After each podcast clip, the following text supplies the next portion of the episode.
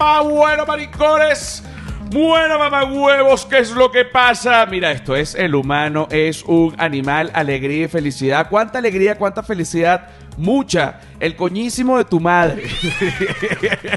mucha, mucha, coño de tu madre. No joda, mucha alegría y mucha felicidad. ¿Y tú sabes por qué? Porque este es el episodio número 129 del humano es un animal. Y te voy a decir una cosa.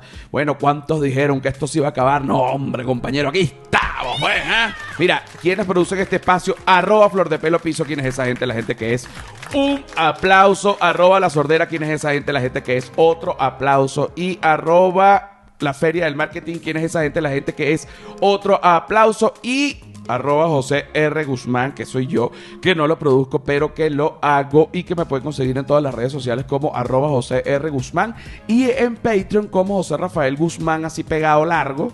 No pegado, pues, José Rafael Guzmán. Y en ese canal no es que hay solo contenido adicional del podcast, que por supuesto si tú te inscribes, tú vas a poder desbloquear 129 episodios completos del humano es un animal. Pero también vas a ver, bueno, eh, sketches de calle y una cantidad de cosas. Hay de todo, chicos, lo que lo convierte en un canal de contenido digital, que también esa música infernal. Ok. Hoy es un día de emociones. Hoy es un día de emociones porque hoy tenemos eh, pues aquí con nosotros, te, te voy a poner, te voy a presentar como, como estás en mi celular. Iván 139. Eh, Iván 139. Yo les voy a. Déjame darte una introducción para la gente. Primero, yo te voy a dar una introducción. Yo a veces doy introducciones erradas también, pero yo a veces creo unas cosas que no son. Y luego de que termino de hablarme 30 minutos, la gente me dice: Mira, eso no es así. Yo digo, Oye, está bien. Entonces, discúlpame cómo es. Pero yo, yo voy a, a- Voy con este intento. Va. Ok. Iván de 139, así lo conozco yo, lo tengo en, en mi cabeza. Iván es una persona que tiene un socio y tiene varios socios, ¿no? Claro. Exacto. Con los que eh, él, mm, pues tú después me corriges. Claro. ¿ok? Montó un local que se llama el 139 y que se ha convertido eh, con el paso del tiempo y desde hace tiempo ya en el Palacio de la Comedia Mexicana y todos los grandes mexicanos han pasado por ahí de un tiempo para acá, porque obviamente hay comediantes mexicanos como eh, Chabelo, que es un señor que no va al 139 porque ya es un señor y es una referencia de comediante viejo acá en México. Eh, ¿Hace cuánto comenzó el 139? eh, cuatro años. Cuatro años tenemos que se abrió el 139 y yo entré hace tres. Ah, ok. Tú no eres de los fundadores, eh, eh, digamos, eh, libertarios, sino eres de la, de la segunda generación. Sí, soy de la parte que llegó a, a- a cambiar el concepto eh, del 139. Me gusta. Permíteme ponerte la trompeta de los caballos. Lo celebramos así y porque eso, porque esta, esta trompeta, eh, de alguna manera, pues nos muestra tu ímpetu. Eso, chinga. Es así, es así. ok, el 139 antes que, ¿cómo era? Pues mira, eh, antes había un espacio que se llamaba Woco, que estaba bajito, que era un bar de eh, como un pub inglés. Eso quería hacer. Y de repente llegó un comediante, recuerdo muy bien, el fundador, el que haya sucedido esto es eh, ese güey, Alex Marinical. Es un comediante mexicano bastante reconocido. Ok. Eh, y él fue el que introdujo los primeros open mics en el Woco hace casi 10 años. Esto tiene que ver hace 10 Es- años. Ok, esto fue hace 10 años. Ajá. Ok, el Woco, ok, ok, esto- estoy aprendiendo también esta historia porque es el lugar Claro. que me, en donde me presento y, y que me abre las puertas y, y la- también la estoy aprendiendo ahorita. Ok, se abre el Woco, pero también se abren otros locales de stand-up. Sí, por todos lados. Por todos lados había, desde hace 10 años. Empezaron a abrirse porque Sí. se comenzó a poner de moda. Sí, no, no sabían, no sabíamos lo que era stand-up. Eh, En Venezuela tampoco, pasó pero, así, pero tal cual. Venezuela ustedes ya iban adelantados. Yo creo que nosotros estábamos por ahí dando los pininos de, de nos, da, nos da permiso de subirnos a una pizzería y ustedes ya tenían escenario. Creo que, creo que es un poquito así por las historias con los eh, venezolanos que han venido por acá, que soy muy chismoso y les pregunto, oye, ¿qué pasó? Exacto. Y oye, están? ¿cómo ha Oye. estado? Bueno, eh, si, si me preguntas, pero era hace 10 años, era el 11, más o menos estaba eh, por ahí, pero sí, a lo mejor un año antes comenzó como el boom, puede ser Sí. un año, año y medio antes sí. comenzó el boom en Venezuela. Pero bueno, eh, eh, comienza este boom acá también en, en México. La gente, al igual que en Venezuela, no tenía muy claro lo que era el stand-up comedy. Sin embargo, por ejemplo, en Venezuela ya había comediantes que hacían stand-up comedy eh, de generaciones anteriores que se presentaban y hablaban, o sea, echaban chistes, decían chistes de pie en un local o en una reunión y era comiquísimo, pero la gente no sabía que eso era stand-up comedy. Supongo que, o sea, acá era exactamente lo mismo. Lo mismo, lo mismo. Pero ya como stand-up comedy, como lugar de bar de, de- de comedia de stand-up, eh, creo que la conciencia del stand-up empezó entre los mismos comediantes hace 10 años. Ok, se, se abre el Woco como un bar, como un, un, un pub para, para ir a tomar cerveza Sí. eh, y oír de repente eh, este, los caifanes. Sí, ándale, ese tipo de música. ok, ok.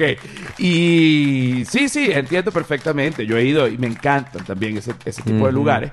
Luego viene este comediante, le- empieza los micrófonos abiertos en el Woco y esto se empieza a llenar. El Woco es ese mismo que está ahí. Abajito. El Ajá. abajito, ese es el original. Ese es el original. Que es, pe- es pequeño. o sea, es un- Chiquitito, eh, 70 personas antes de pandemia. Exacto, 70 personas antes de pandemia.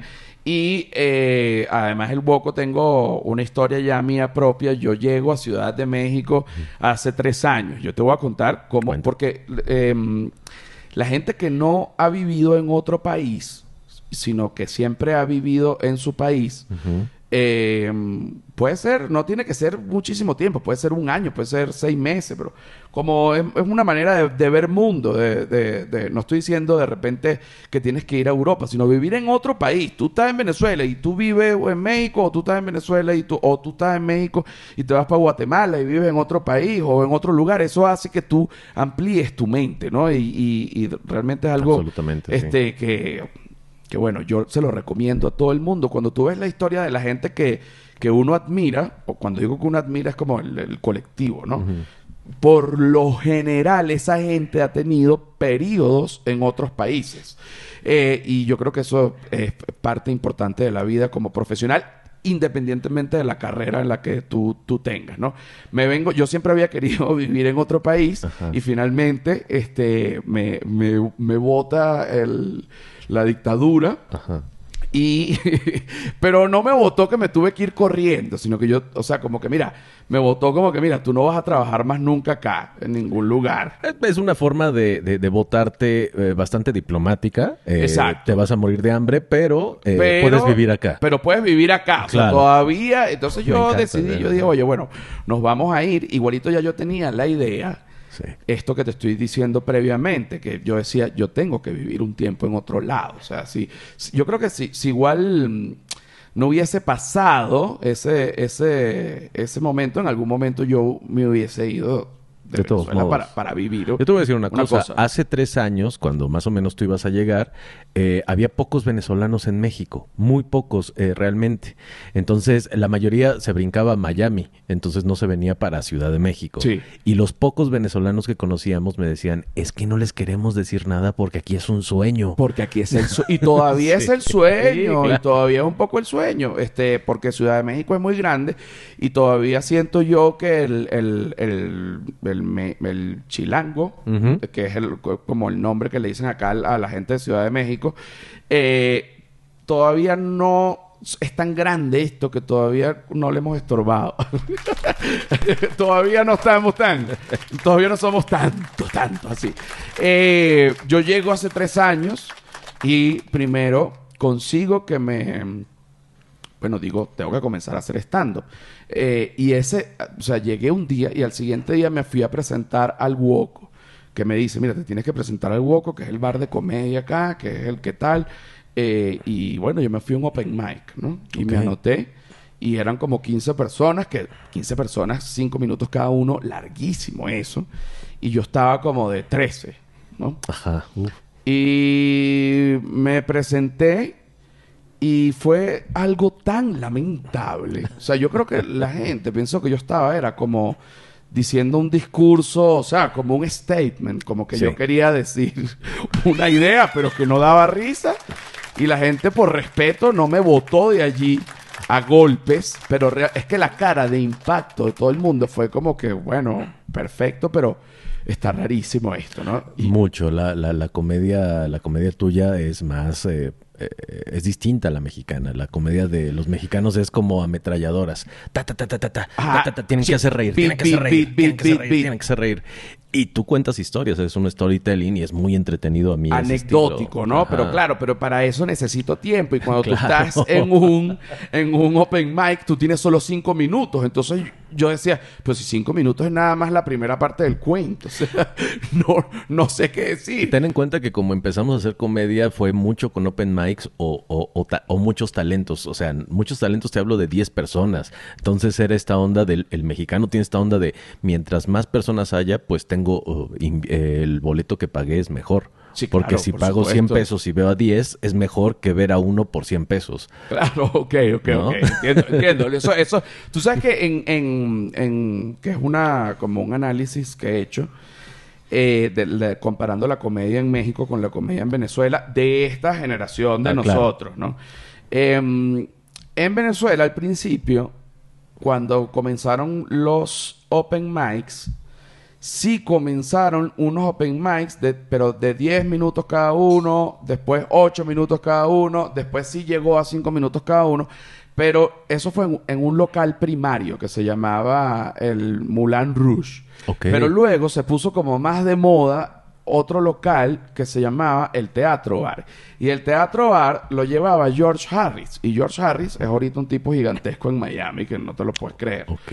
Este, y, eh, y que además ah, lo amo y lo quiero mucho, es mi amigo y me- de verdad que es, una, es de esa gente que es buena persona. Eh, y George Harris, yo no sé si es que él lo inventó él o yo no sé, pero cuando tú te ibas a presentar en, él era el host, y cuando tú te ibas a presentar en Teatro Bar, el primero hacía 10, el segundo ponte hacía 15 y el tercero hacía 25, supongamos. Entonces eso hizo que nosotros nos criáramos como comediantes y nos educáramos con beats más largos que de cinco minutos. Porque después que ya pasó esa época en Venezuela, eh, otros locales se pusieron de moda. Hu- hu- Hubo, está uno todavía eh, famoso que se llama La Quinta se hizo mucho stand-up ahí, pero ahí sí se planteó el formato de los cinco minutos. Entonces, los comediantes que vienen de esa camada sí son más estilo mexicanos. Ajá. Que- Cinco minuteros. Sí, lo- bueno, pero sin, sin hablar en mala onda. Sí, no, no, no. Hablo de, de tener beats estructurados para da- decirlo en cinco minutos. Exacto. Porque tenías que escribir para cinco minutos. Algo que hacen muchos es que hacen el beat de cinco minutos eh, y lo prueban durante toda una semana en open mics y ya de esos cinco minutos lo van haciendo más grande. Claro, por Es como la base. No, no, es que son dos maneras, una no es mejor que la otra. Claro. Si tú me preguntas, a mí me parece mm, eh, de alguna manera mejor los cinco minutos porque es como más golpe, golpe, golpe, golpe. Sí. Eh, pero bueno, vengo del storytelling y vengo del otro. de lo- a mí me cuesta los cinco minutos, te lo juro. No, por supuesto. Que yo digo, Dios mío, pero esto es una metralleta, pero déjame, es- es- pero déjame echarte el cuento para que tú entiendas. Sí, para que venga el chiste, pero déjame echarte el cuento, ¿entiendes? Entonces, bueno, son como dos escuelas que también eh, pasó una primero en Venezuela y, y, y otra después, pues. O sea, no, no. Ok, ahorita quiero que me, porque ya recorrimos parte de la historia del 139 y bueno, yo comparando también te he contado parte de la historia, al menos de, la- de la, de la mía y de la de una época Sí. de la comedia en Venezuela. Eh, vamos ahorita a la segunda parte del episodio número 129, El humano es un animal, cuánta alegría y cuánta felicidad, mucha. Y de verdad te digo, eh, otra cosa que te quiero decir, vale, yo sé que tú no eres todos los mexicanos, pero yo tengo un agradecimiento con este país tan grande. Y tal vez esto yo lo debería decir al final, pero es que no me aguanto. Y, y Sí. co- y como no conozco, tampoco, vivo acá en México, pero yo conozco poco, yo no Yo salgo sé. mucho. Entonces, este, vas a recibir ahorita todo el amor que yo le tengo a todos los mexicanos. Todos los mexicanos están representados en ti. Yo me vine de, de- de un país eh, que era mi país, en donde yo en algún momento me sentí este, una estrella, estaba en el morning show de la mañana de la radio, estuve en la televisión y luego me tuve que ir y llegar a otros lugares sumamente, este, no es fuerte, pero también es divertido, pero cuando tú mezclas todo eso y sacas una conclusión, es una vaina loca de bola, es una experiencia que te hace mejor persona, pero que no deja de ser dura. Y este, el 139, eh, y sobre todo Iván, siempre me han abierto las puertas ahí. eh, incluso cuando me han visto también fracasar, porque, a ver, a ver, a ver, a ver. que- Sí, claro, que- no siempre te salen las cosas. no siempre salen las cosas, no siempre los chistes salen bien. Si de repente, este, lo que sea, a veces este, está full y a veces no está tan full. Eh, me Bueno, pero eh, ese es el, el dato. Tú fuiste el primer comediante eh, no mexicano que llenó el 139. Eso es cierto. En la historia del 139. Vamos, no, lo he- y lo he llenado varias veces. No, sí, sí, sí, y, te- pero y estoy inmortalizado en las paredes. Ahí estás, en las paredes. Y recuerdo muy bien que pusiste extranjero con G Oye, qué bello. Oye, qué bello. en la firma. Oye, qué bello. Sí. Vamos a celebrar ese momento. Oye, pero qué mal con... Oye. es terrible. Pero vamos a pasar tranquilo. Olviden eso. Perdón, perdón por Extra- haber dicho eso. Pero como yo voy a poner extranjero, este, este, este- este fue, me imagino, sería la emoción. Pero La emoción, no, emoción. porque igualito he visto mucha gente emocionada que no pone extranjero con G. Es que pusiste, soy el primer extranjero en llenar el 139 y firmaste. José Rafael Guzmán. con G y firmé. Ajá. Bueno. Te- luego no, te lo no, traigo si quieres. A mí me encantaría. Te lo, te lo voy a A mí, enmarcar. a mí me encantaría que no hubiese pasado, pero sí creo que tenemos que enmarcar eso y poner un círculo rojo Claro. en la G. Exacto. Coño, qué pena, vale. Señores maricos, maricos huevones. Señores maricos, maricos huevones. Mira, aquí estamos con Iván. Eh, bueno, por favor, ¿qué más quieres que te diga? Iván de 139 y, y sigo, y sigo, y sigo de una con la historia. O sea, yo llego a México y escribo extranjero con G, firmo. Nadie me dice nada, ¿no? Porque claro, es que la vida no tiene autocorrector. Por supuesto. Claro, pues uno de repente está en el celular, escribe extranjero con G, no, que, que con otro. Ah, pero disculpa, tú le das el tap y listo. Aquí fue extranjero. O sea, yo escribo, pero mira las bolas que tengo yo. Escribo extranjero con G y firmo. Eh, Y ahí está. eh, cual- quien Eh, quien eh, venga de, de- de gracias. Venezuela se los podemos mostrar el día que quiera. Pero ahora tengo que escribir todos los extranjeros con G como para justificar y ser consecuente. Y dices, güey, es que es algo que yo tengo desde Venezuela. No, es algo que yo Sí. tengo. Porque entonces desde Venezuela, todos los venezolanos y que no, pero nosotros sabemos que extranjero no es con G. No, yo sé. Exacto, no, por fue por venezolano, No. fue, mi, fue mi culpa realmente. Se fuiste tú, güey. Fue mi culpa, fue mi culpa. Mira, me presenté en 139 con Homo Sapiens, que yo no recuerdo todavía este, cómo llegué yo a 139. Yo creo que llegaste a través de Bobby Comedia o alguna conexión con la gente de Bobby porque de repente yo vi por ahí a Silvia y la saludé y dije, ella tiene acento como... Como Bobby. Como Bobby. Ella tiene acento como Bobby. Ajá. Ah, fue por Nanutria. Fue por Nanutria. Va, bueno, Nanutria también tiene acento como Bobby, fíjate. Ah, la- pe- no, fíjate que Nanutria tiene otra capa de la cebolla, pero Nanutria es andino, de que es de otra zona de Venezuela, es la zona de montaña. Entonces, Nanutria es un venezolano de montaña, lo que lo hace tener Ahora entiendo por qué está en los Andes. No, exacto, exacto. Una zona, está ahorita en una zona, Sí. exactamente, está ahorita en una zona andina, ¿no? Eh, Yo te empecé a ver ahí en el Woco y empecé a ver muchos venezolanos porque nunca llegaban los venezolanos y me di cuenta que había mucho venezolano en México hasta ese momento porque cómo llenaban los espacios allá abajo. así. Brutal. Se llenaban, luego me ascendieron a la parte de arriba. Nos vamos arriba. se llenaba arriba. Una vez más, me inmortaliza. Viene Iván, me dice, firma, vale, porque eres Sí. el primer, la persona no mexicana que... Porque yo debía haber puesto, soy el primer no mexicano. Exacto. En vez de estar, porque yo nunca me he llevado bien ni con las Cs y las S. Por ejemplo, Ajá. ocasión. Ok. Eh, ¿Te gusta ponerlo con C? bah, me encanta ponerlo con C y ya es con S. Me tuve que aprender una técnica. Es como casa. Primero C, después S. Ocasión es como casa. Ok. Primero C, después S. A mí, ¿y, y usas las tildes o esas no, no Me- las...? esa me llevó muy bien. Me gustan, me gustan. Me llevo muy bien. Y, eh, pero me, a veces me como, me, me- no, no, omito. No, comer también usamos Ah, ok, ok. O, eh, eh, me como la del como. Entiendo. Por ejemplo, este, como que tiene esa y yo la quito. Porque no, no la puse, pero se me olvidó. Ajá. Pero, por ejemplo, el caso de mi nombre. Tú sabes que tengo esta teoría. De José, que le pones acento en la O. Yo le pongo acento en la O, aunque el acento es en la E. Lo sabemos. soy el primer. No hay que ponerle acento, pero además, según las leyes. Las reglas ortográficas, tu nombre puede tener la acentuación que tú gustes. Y como José tiene algo bien particular donde tú le pones la tilde, yo te empecé a decir José, pero cuando leí tu nombre sabía que a ti querías que te llamaran José. ¿eh? Por eso Iván está aquí. ¿Eh? Bueno, es que uno va a ir para la calle, José, José. Pero bueno, coño, tu madre. Tú no ves que tiene la tilde. la tilde al lado. Pero José no existe, José no existe, existe José. ¿Cómo que no existe? Yo soy José. Por supuesto que existe. Soy yo, porque además, yo no tengo. Eh, a ver si ese perro está muerto. Porque yo lo veo, de verdad que no sé si ni siquiera si está respirando. Ahí está, ya se levantó. Está Qué bueno. durmiendo. Este, no, pues lo vi y se me murió el perro.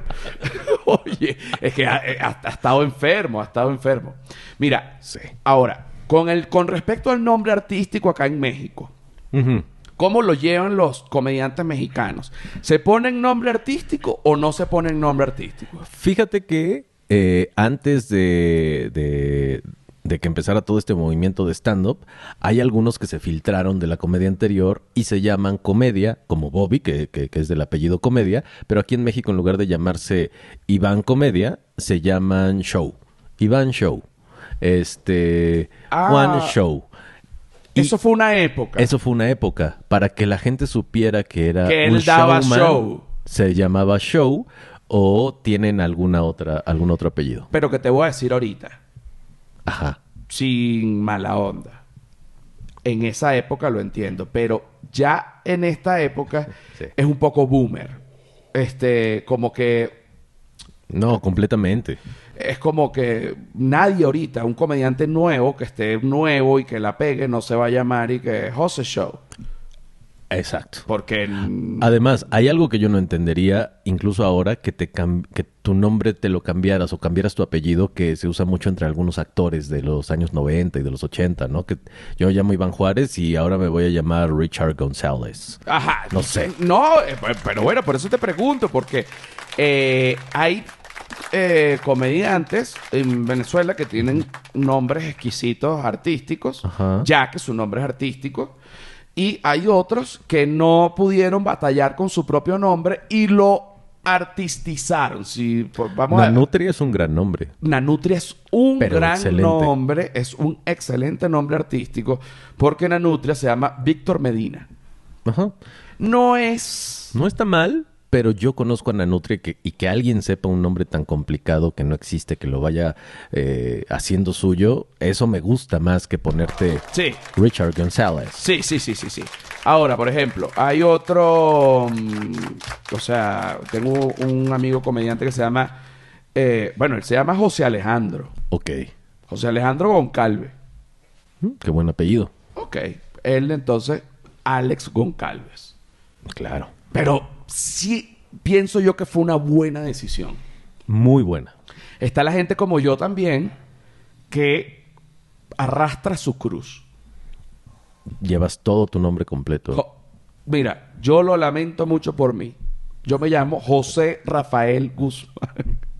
Y después, mi no- ¿cuál es tu nombre artístico? Bueno, igual, pero le cambié la tilde. José Rafael Guzmán. Entonces, si tú pateas largo, tú me puedes decir José. Ya está. Clarísimo. Ya está. Me encanta. Pero yo arrastro con esa cruz, ¿no? Hay comediantes mexicanos que se han cambiado el nombre, por ejemplo, eh, pregunto, de los que conozco.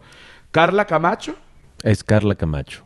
ella está llevando su cruz. Pero es un buen nombre. Es un buen No nombre. es una aquí, cruz. aquí hay un comediante que se puso con- como, como le decían en la escuela, el conde. El conde Fabregat. Se apellida Fabregat y se llama Carlos, pero se llama el conde Fabregat. Es increíble porque además el apellido es como catalán. Es catalán. Ajá. Entonces, el conde Fabregat. Ajá. Es un buen nombre. Es un buen nombre. Exacto. Es un buen y es nombre. ganado, y es ganado también. Claro. Y es ganado también. Porque no es, es lo que tú dices. Esa gente se llama Julio Ramírez y se pone eh, Carlos Charles. Se dice, tú no eres Carlos Charles, tú eres Julio Ramírez y tú tienes cara de Julio Ramírez. Exacto. Ok. Ahora, por ejemplo, eh, Richo Farrell, ¿es Ricardo o Richie? Es Ricardo. Ricardo, pero todo el mundo le ha dicho Richie desde, de toda desde- la de vida. toda la vida. Se lo ganó también. Exacto. Ok. Eh, Coco es Jorge, pero. pero Coco es perfecto. Está súper bien. pero. Coco, pero Coco también es nombre de perro. También. En Venezuela hay mucho perro que se llama Coco. Mm, aquí a los cocos les decimos también cocos. Ahí a los cocos le decimos coco. Ah, bien. exacto, exacto. Y pero tú sabes que como de repente aquí al no sé, he notado que un nombre común de perro que obviamente no está en Venezuela, hay perros que se llaman cholo. Sí, claro. Sí, sí, sí. Por la raza de perro que tenemos aquí, el Cholo Ajá, Squinkle. pero hay otros que no son cholo escuincle, Y no importa. le dicen cholo también. Sí, sí, sí. Ok. Es un cholito. Este en Venezuela de repente coco. No, ah, eh, creo que yo nunca he tenido muchos amigos Jorge y por eso se me hizo muy peculiar decirle Coco a Coco porque yo no sabía que se les decía Coco a los Jorges hasta que conocí a Coco. Ah, no, en Venezuela a los Jorges, este, no se les dice nada. Pero a los. Franciscos se les dice Pancho. Allá se les dice Pancho, A los Franciscos. acá se les dice Paco. Y a los José Pepe. Aquí también. Ah, ¿Sabes Bueno, por qué, por qué es de. Pepe? Bueno, qué rico. Bueno, qué rico. Qué rico, qué rico los idiomas. Ah, luego nos besamos, mi rey bello. Qué rico. Va, va, va, va. Ajá, los idiomas. Sí, eh, a los Pepes, por lo que sé, y es como una leyenda urbana, eh, eh, se- es la P y la P por, por José, por el padre putativo de Jesús, la P y la P. Ah, entonces le dicen Pepe. Pepe. Pepe. Ajá. Ok, para poder distinguir a ese José. Ok, ahora, fíjate, em, ah, cuando estábamos ahorita en la, en la... Ahorita no. Hace me, un momento. Me presenté el domingo en el 139, me fue buenísimo, pero ese no es el punto. El punto es que me puse a hablar con Iván antes de presentarme, cosa que además me relajó muchísimo y te doy las gracias también Hombre, qué bien. por abrirme las puertas y por este, aceptar que escribiera extranjero con G. Y no decírmelo hasta ahorita, o sea, dejarme ser libre y dejar, y dejar que yo me creyera una persona decente hasta este momento. Eh, Pero O sea, han pasado tres años. han pasado, han pasado, han pasado tres años, o sea, pero bueno. Y, y no, y yo he ido y lo he regrabado, o sea, he ido, lo he grabado, menciono al 139, Iván dice y sigue. Exacto. Porque a mí me gusta ser consecuente con lo que yo hago, eso sí. Así de repente, yo, pero yo ahorita lo voy a corregir, no te preocupes.